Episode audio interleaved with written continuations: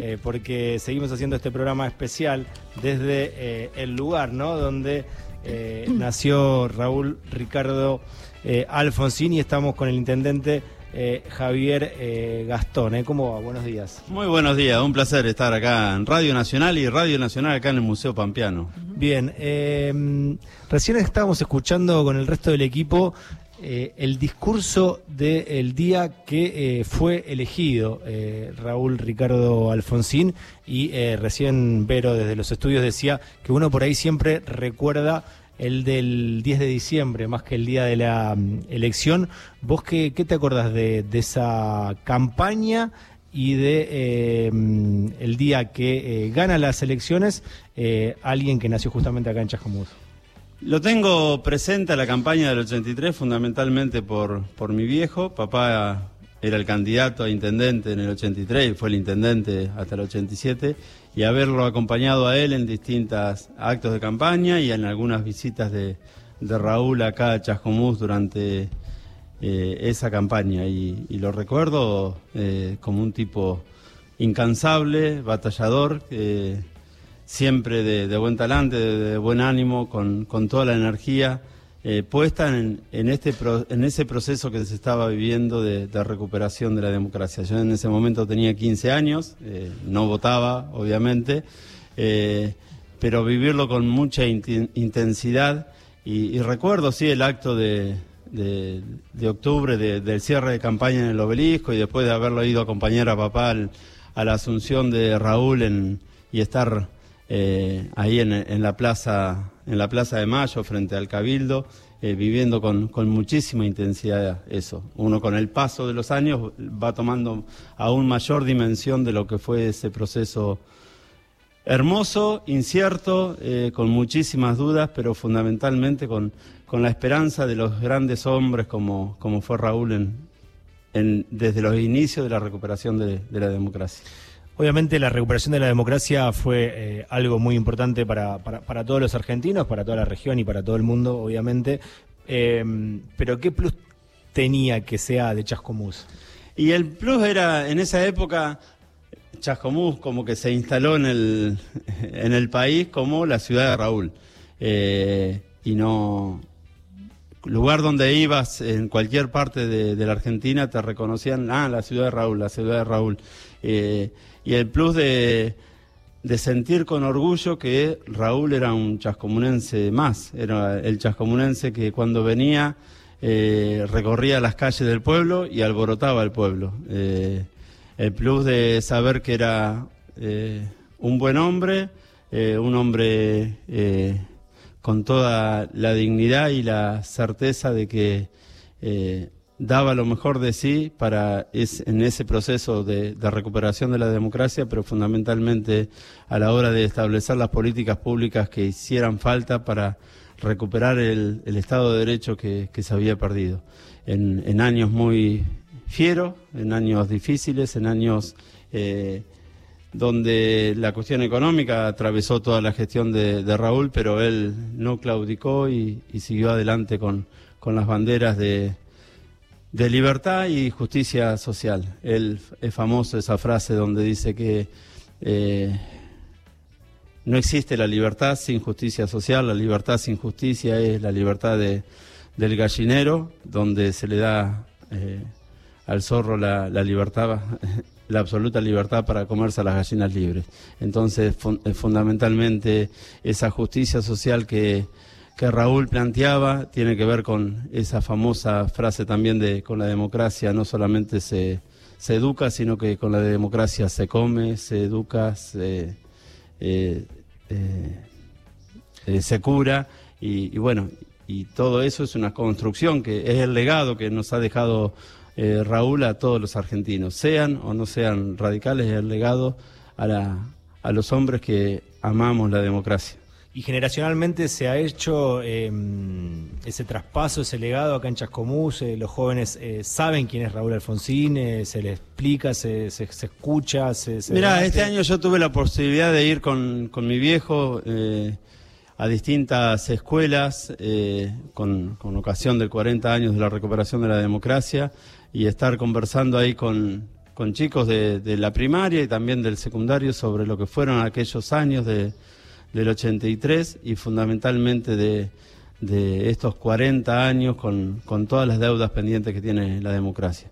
Es algo que hay que seguir haciendo porque el público se renueva, diría una famosa conductora, y hace falta eh, que los valores de la democracia se, se transmitan de generación en generación, pero fundamentalmente se pongan en acto, no solamente se enuncien, sino que, eh, que la participación sea una, una concreción que puedan ir viviendo los pibes y los, los jóvenes eh, durante el proceso de educación, en, las distintas construcciones que, ellos van haciendo en, su misma vida social.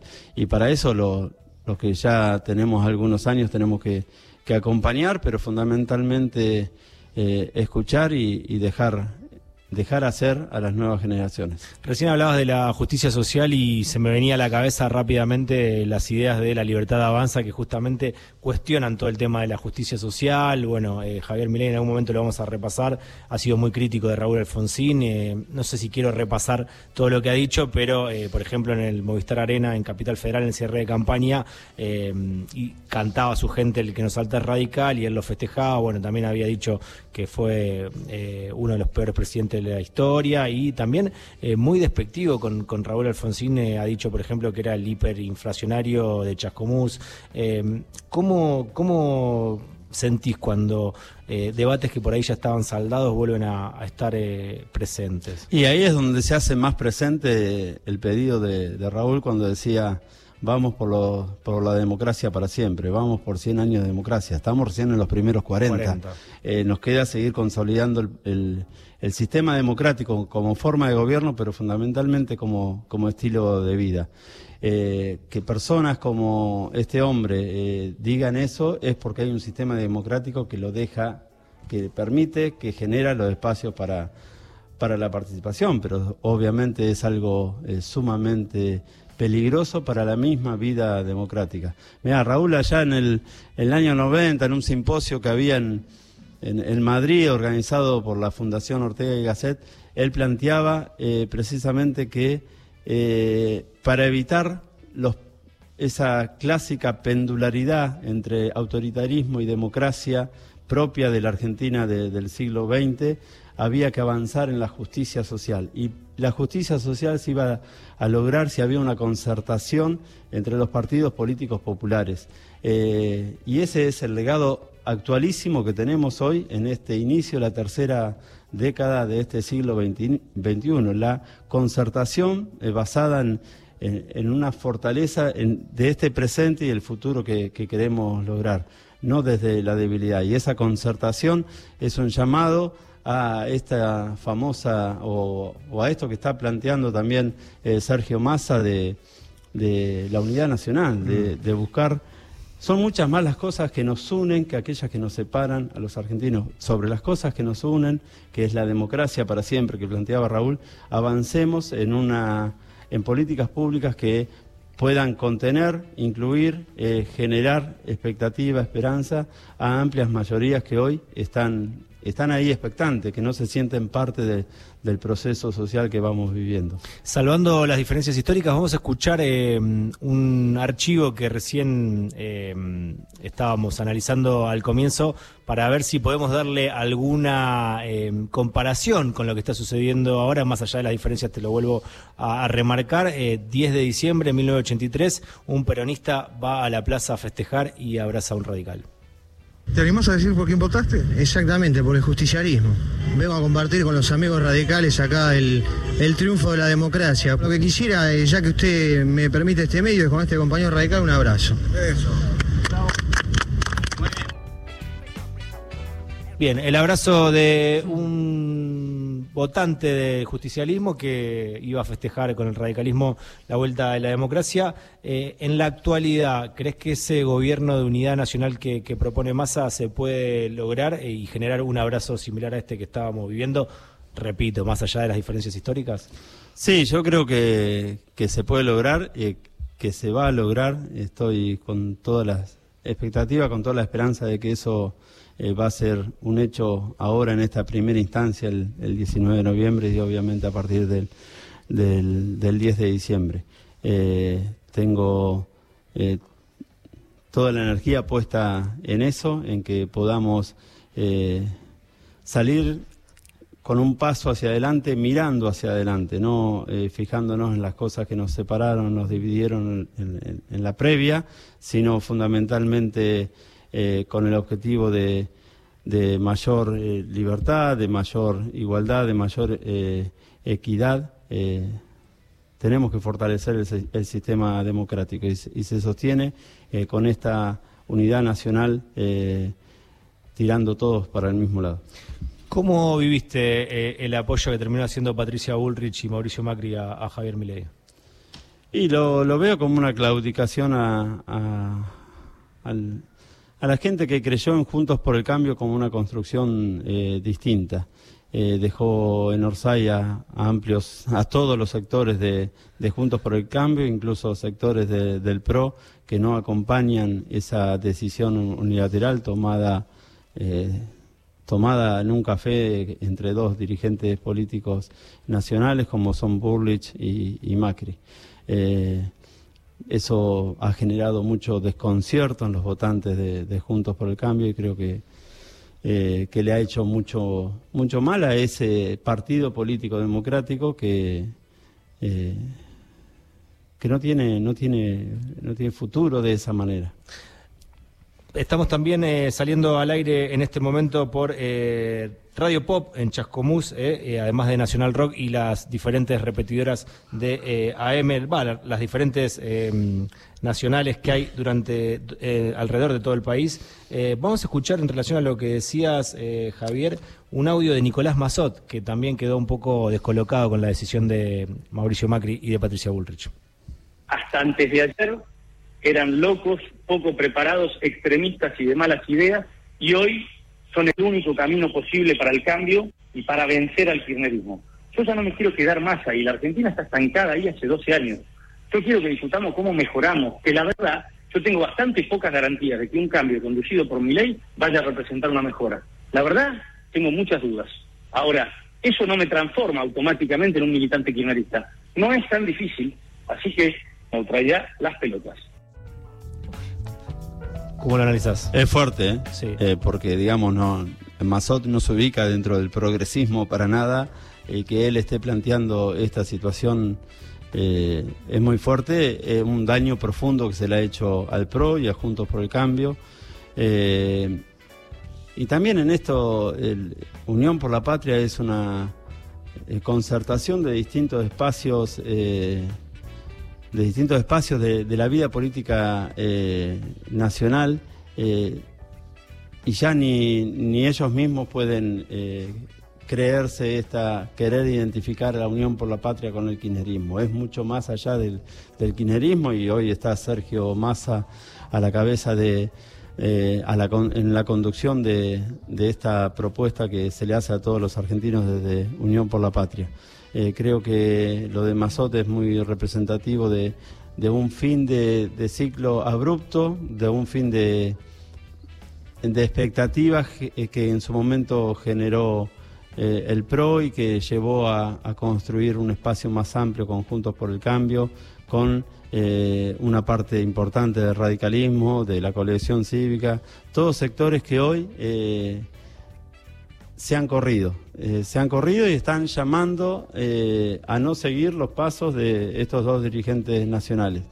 Uno espera que en el correr de los días también haya un llamado concreto a la defensa de la democracia que no se defiende con el voto en blanco, sino que se defiende votando en positivo. Y acá de las dos opciones políticas que tenemos para el 19 de noviembre está claro que hay una opción política que cree en la democracia y que apuesta a consolidar el sistema democrático como como forma de gobierno y como estilo de vida.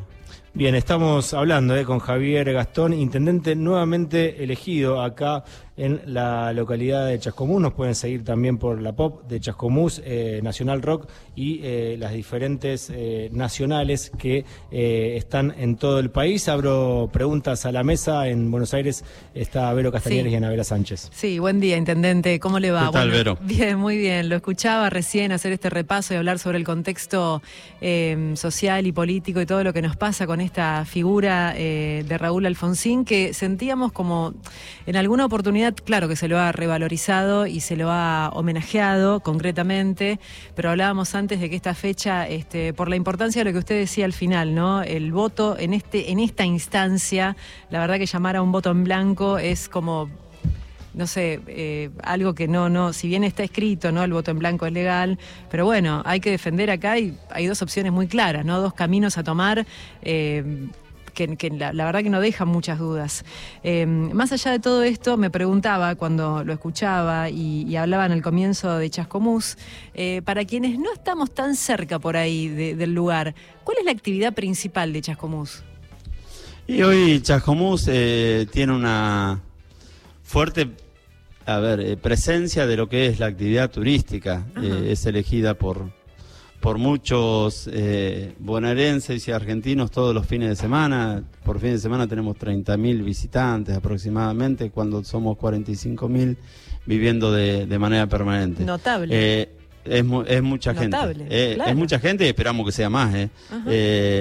pero, pero bueno, el turismo tiene su imprenta muy, muy grande. Pero también tiene una tradición agrícola, ganadera importante porque es un distrito con 300.000, 280.000 hectáreas eh, rurales, eh, 300.000 hectáreas en, en total, con lo cual hay una tradición eh, vinculada al campo. Y lo que ha ido creciendo eh, en las últimas décadas también eh, consecuencias de- del turismo es la actividad eh, comercial dentro dentro de la ciudad de, de Chascomús. Eh, como que se va ramificando la actividad económica, Claro. lo, lo más expuesto quizás sea lo, lo turístico por el marco natural, pero también desde la gestión municipal hemos ido haciendo mucho hincapié en un turismo eh, de patrimonio arquitectónico, eh, turismo histórico, que, que nos dé eh, otra variedad de posibilidades de crecimiento, no solamente atado a la natural, que es nuestra gallina de los huevos de oro, la laguna, el parque, eh, todo el camino de circunvalación. La Pero eh, sabes que yo quedé Sí. fascinado. eh. La verdad que se los recontra recomiendo. Espero que, vengamos a hacer un nuevo programa Ay, desde ojalá. aquí.